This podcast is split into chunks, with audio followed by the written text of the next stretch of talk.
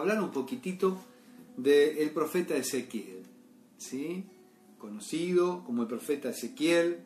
Yo ya tengo abierta mi Biblia, es un libro del Antiguo Testamento. Mira, toma un traguito, vas buscando, ahí si tenés tu Biblia. Mientras le puedo decir también un saludo. ¿Tenés? A ver, sí, Graciela Acuña y nos dice, estamos junto a Pablo recibiendo la palabra. Ah, vamos todavía, Graciela y Pablo, dos guerreros del Señor. Hoy, bueno, que están pasando momentos difíciles. ¿eh? La mamá de Graciela está con una eh, dificultad en la salud, ¿eh?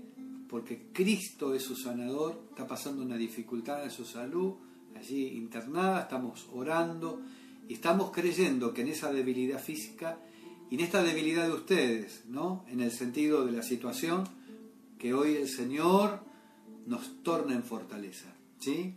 Así, y vas a saludar a alguien más, ¿están ellos? hay varios, hay varios. Pero vamos, ya encontraste Ezequiel, el profeta Ezequiel, capítulo número uno. Mire, unos versos nada más vamos a leer. Dice, aconteció en el año 30, en el mes cuarto, a los cinco días eh, del mes, estando yo en medio de los cautivos, junto al río Quebar, los cielos se abrieron y vi visiones de Dios. En el quinto año de la deportación del rey Joaquín, a los cinco días del mes, vino palabra de Jehová al sacerdote Ezequiel, hijo de Buzi, en la tierra de los caldeos, junto al río Quebar, vino allí sobre él la mano, la mano de Jehová. Tal vez algunos digan, ¿y a mí qué me importa si yo no tengo ganas de escuchar historia? ¿No? Me está leyendo historia, el año quinto, el año 30. Bueno, algunos dicen que cuando dice el año 30 podría haber sido a los 30 años de la edad del profeta Ezequiel. Todos le conocemos como profeta Ezequiel. Eh, a los cinco días del mes. Y es muy interesante, es muy interesante el tiempo y ocasión, para que podamos aprender algo de Dios que vemos en la vida de este hombre, de Ezequiel, y que podemos ver en nuestra vida. En primer, en, primer lugar, como dato, además de, los 30 años, ¿no? Los 5 días del mes, estando yo en medio de los cautivos junto al río Quebar. Eh, es muy importante porque por lo general eh, quisiéramos, ¿no? como dice la palabra en otro momento, ojalá me dieran alas para poder volar y escapar, ¿viste? Eh, querer huir de los problemas, querer tomarnos un avión e irnos a algún lado.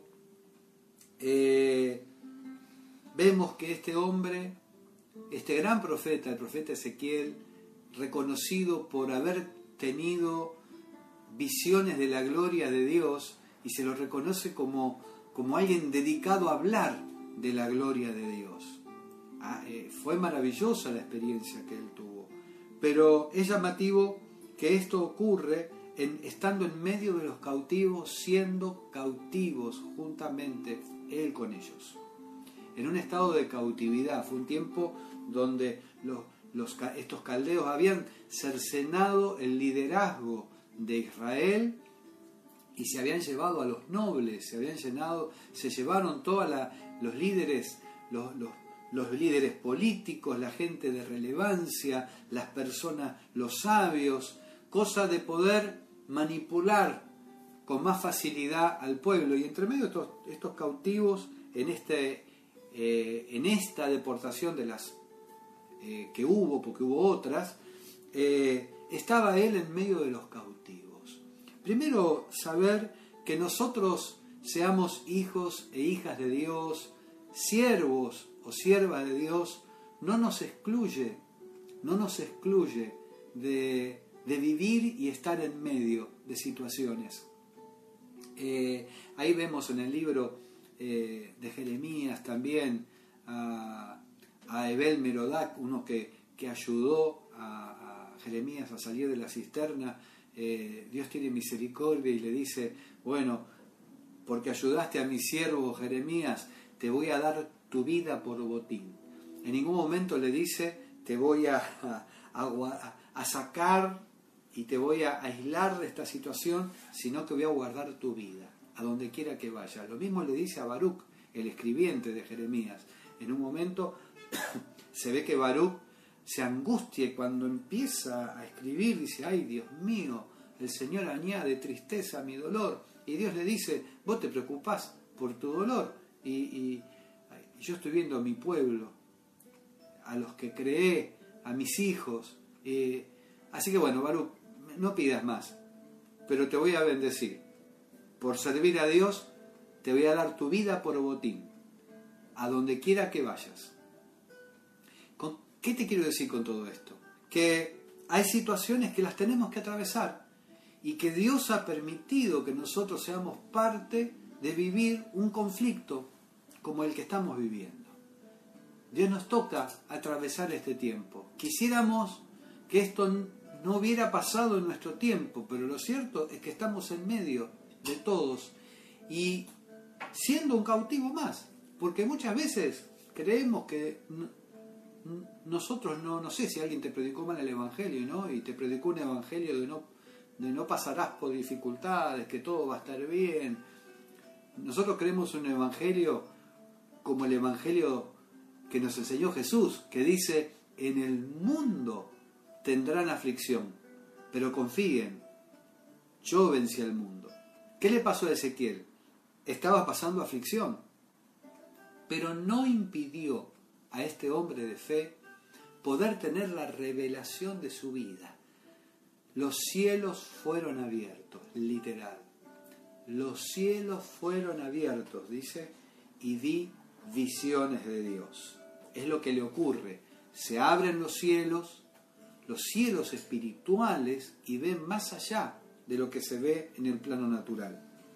Y vuelve a decir en el verso 2, en el quinto año de la deportación del rey Joaquín, ¿eh? a los cinco días del mes, o sea, un tiempo de deportación, donde el rey, el rey también había sido deportado. Además dice, vino palabra de Jehová al sacerdote Ezequiel, hijo de Buzi. Y algo que quiero resaltar. Como no, no es que era profeta, no es el profeta Ezequiel, ¿Qué lo constituye como profeta? El hecho de que Dios le haya revelado todo lo que le reveló en el libro de Ezequiel y tal vez otras cosas que nos quedaron escritas. Pero sin embargo él era un sacerdote.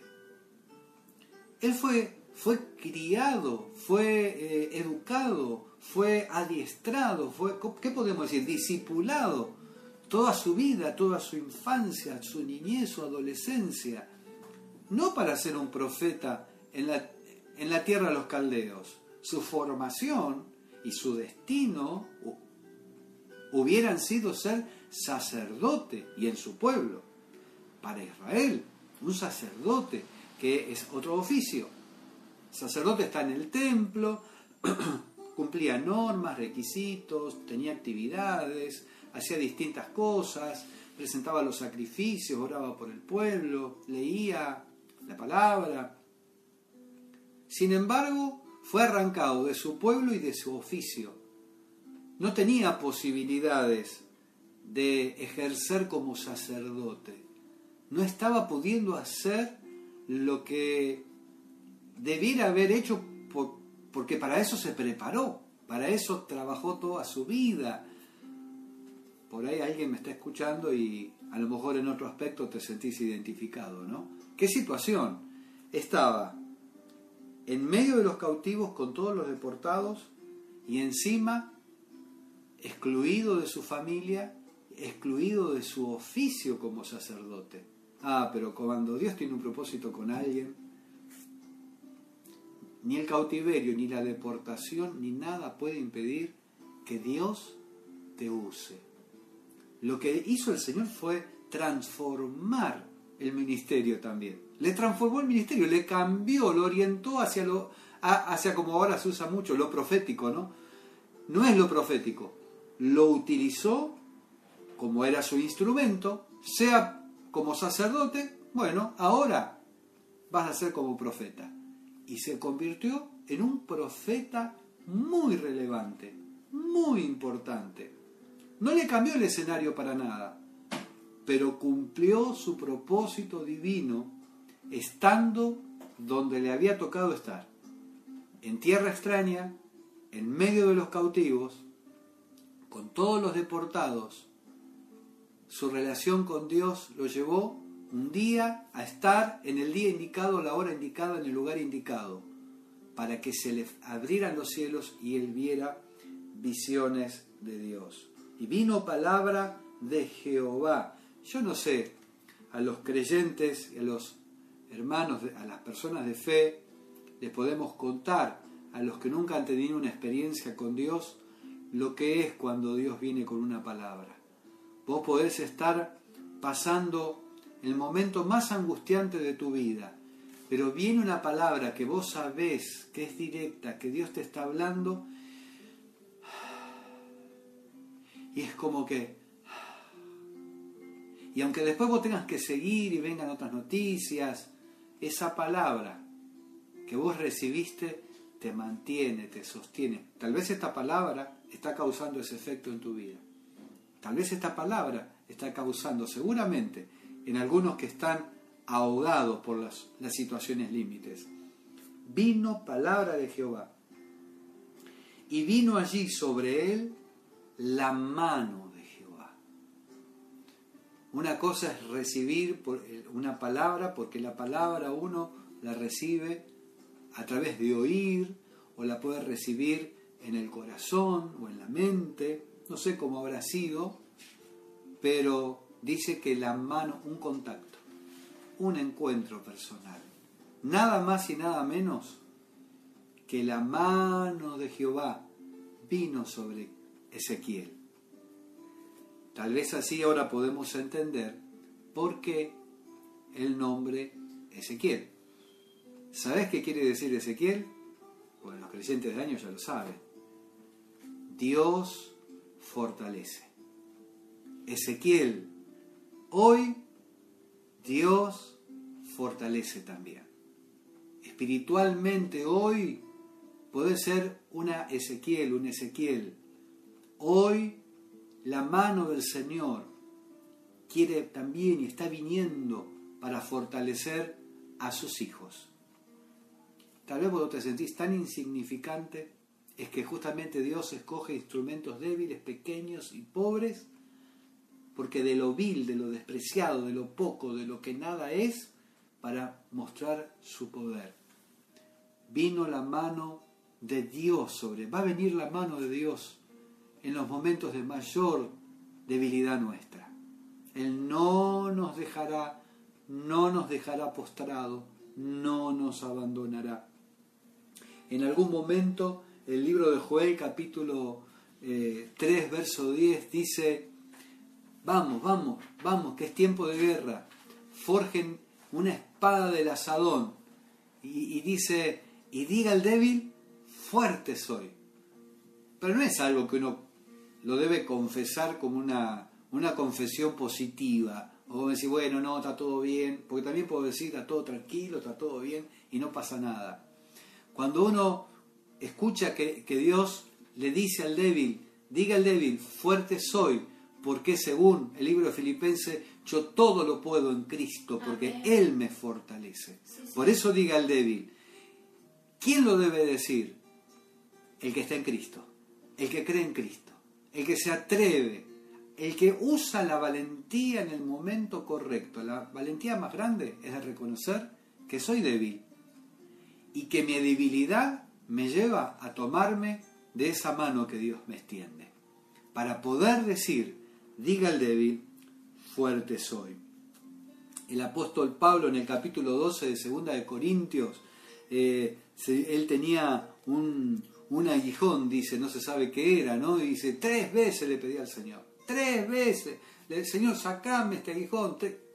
Se especula, ¿qué habrá tenido? Algunos dicen, estaba mal de la vista, otro que tenía otros problemas. No sabemos, era un aguijón y dice que Satanás lo bofeteaba con el hijo, lo tenía mal traer. Pero el verso 9 del capítulo 12 de Segunda de Corintios dice, cuando le oré al Señor, Dios me contestó, bástate mi gracia, porque mi poder se perfecciona en la debilidad. Entonces Pablo reflexiona y dice, por tanto de buena gana me voy a gloriar, más vale en mis debilidades, para que el poder de Dios repose sobre mí. Hoy es día de darle gloria a Dios, de levantarnos en esas debilidades y no solamente confesar por confesar, hacer de Cristo mi fortaleza por medio de la fe, porque el secreto, el secreto está en la fe. El secreto es nuestra fe. ¿Cómo está tu fe? ¿Cómo estamos con la fe?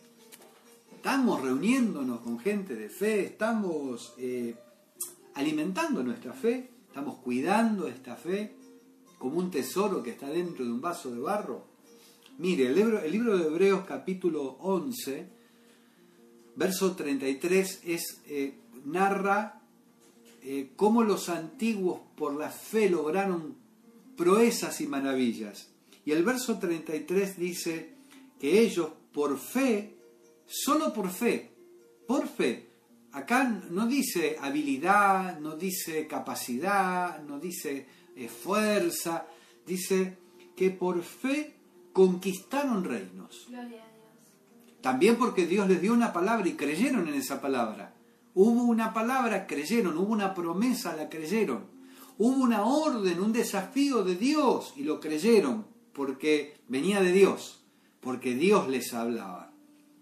Por fe conquistaron reinos, hicieron justicia, alcanzaron promesas, taparon bocas de leones, apagaron fuegos impetuosos, evitaron filos de espada. Y escuche, sacaron fuerzas de la debilidad. Y es más, se hicieron fuertes en batallas. Y es más, pusieron en fuga ejércitos extranjeros.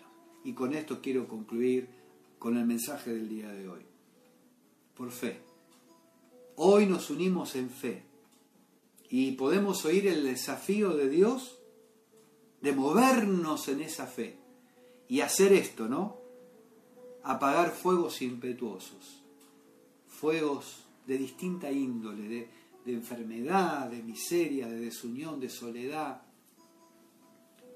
Evitar filos de espada, ¿no? Vas, como dicen los argentinos y especialmente los porteños, gambeteándole a la vida, ¿no? Vamos como en, en el fútbol, ¿no? Vamos gambeteando, vamos esquivando. Y vos decís, vea, ¿eh? vamos zafando, vamos escapando, pero lo estamos haciendo por fe.